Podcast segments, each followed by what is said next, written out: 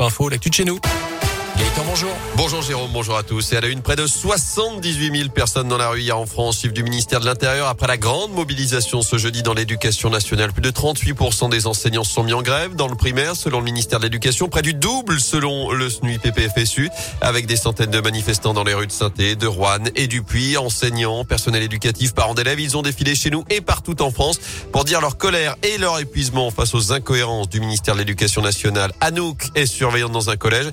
Elle a tenu manifester pour faire entendre la voix des assistants d'éducation, eux aussi submergés dans ce contexte. Nous, on se considère un peu comme les invisibles. On a l'impression qu'il n'y a que les professeurs, les parents et les élèves. Alors qu'en fait, il y a toute la vie scolaire, les CPE, les AED, les AESH. Vous avez tout le personnel d'entretien aussi qui est présent et qui est en première ligne. Ça, on n'en parle jamais en fait. Surtout qu'avec les nouvelles mesures, on se sent encore plus délaissé parce qu'on est toujours les derniers au courant alors qu'on est les premiers à devoir l'appliquer. Ça commence à devenir vraiment compliqué, surtout qu'on est de moins en moins nombreux. Les personnes qui partent euh, en arrêt maladie ou qui sont en burn-out ou qu'on ne plus. C'est des heures sup que je ferai qui seront pas rattrapées, qui seront pas payées. Des fois, ça nous arrive de nous faire insulter, ça nous arrive de nous faire menacer. Je peux comprendre que ce soit pas simple de récupérer l'enfant et de le ramener à la maison, mais nous, on n'a pas le choix aussi. Et notez justement ces promesses du gouvernement à l'issue d'une réunion de près de 4 heures hier avec les syndicats à Matignon. Plusieurs milliers de remplaçants seront recrutés, notamment 3300 contractuels. 5 millions de masques FFP2 seront distribués pour les enseignants de maternelle. Distribution aussi de masques chirurgicaux à partir du début de la semaine prochaine pour les personnels de l'éducation. Les évaluations de mi-CP prévues dès la semaine prochaine sont reportées. Et la question va se poser également pour les épreuves de spécialité du bac prévues en mars. Alors trouvez-vous la réponse du gouvernement suffisante? C'est notre question du jour. Vous y répondez sur radioscoop.com.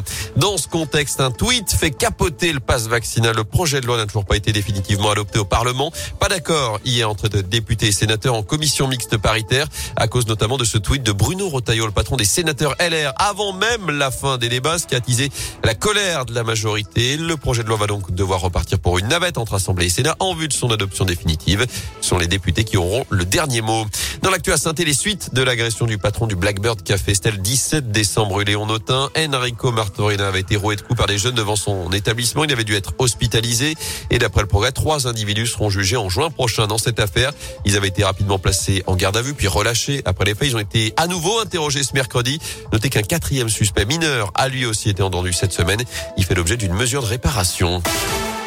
À retenir également dans l'actu cette histoire insolite chez nous. Le département de la Loire a enfin récupéré son compte Instagram. On vous avait parlé de cette mésaventure l'été dernier. Loire Tourisme s'était fait pirater par un hacker basé à l'étranger. Depuis presque six mois donc, impossible de promouvoir la Loire via ce canal. Là, heureusement, l'agence de développement touristique a pu remettre la main sur son compte il y a une dizaine de jours grâce à la mobilisation des Ligériens. Antoine Vermorel-Marquez est le président de Loire Tourisme. On voulait récupérer ce compte-là. Il y avait tellement de followers. C'était dix ans de travail, hein. beaucoup d'investissements humain, y compris financier. Et euh, pour faire venir du monde chez nous, euh, il n'y a rien de mieux qu'une image. Hein. Une image vaut mille mots. Euh. Et on a essayé de le récupérer de manière légale avec Instagram qui ne nous a jamais répondu. Et puis j'ai déposé plainte début décembre au commissariat de Rouen pour poursuivre ce pirate étranger qui nous demandait une rançon. Et une mobilisation assez formidable s'est produite sur les réseaux sociaux où des informaticiens de la Loire nous ont contactés pour essayer de pirater le pirate. Un informaticien de Violet y est parvenu. Et du coup, ça nous permet d'échanger de nouveau avec les 20 000 abonnés euh, que l'on a et euh, de publier des images euh, positives sur notre département pour que les touristes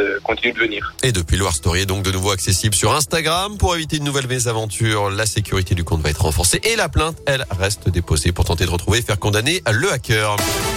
Un mot de foot pour terminer les Verts décimés avant d'affronter Lens. Premier match de Ligue 1 de l'année 2022 pour les joueurs de la SS ce samedi dans le Chaudron et premier casse-tête pour Pascal Duprat, privé, on le savait, de cinq joueurs partis à la Cannes, mais aussi de trois éléments positifs au Covid, des joueurs incertains, soit une dizaine d'absents à prévoir pour ce match demain à 17h. Et puis, il y aura des matchs à suivre en basket dès ce soir à 20h, notamment la chorale de Rouen qui reçoit Fausse Provence et puis en probé, Saint-Chamond qui accueille Nantes à la Bouloche.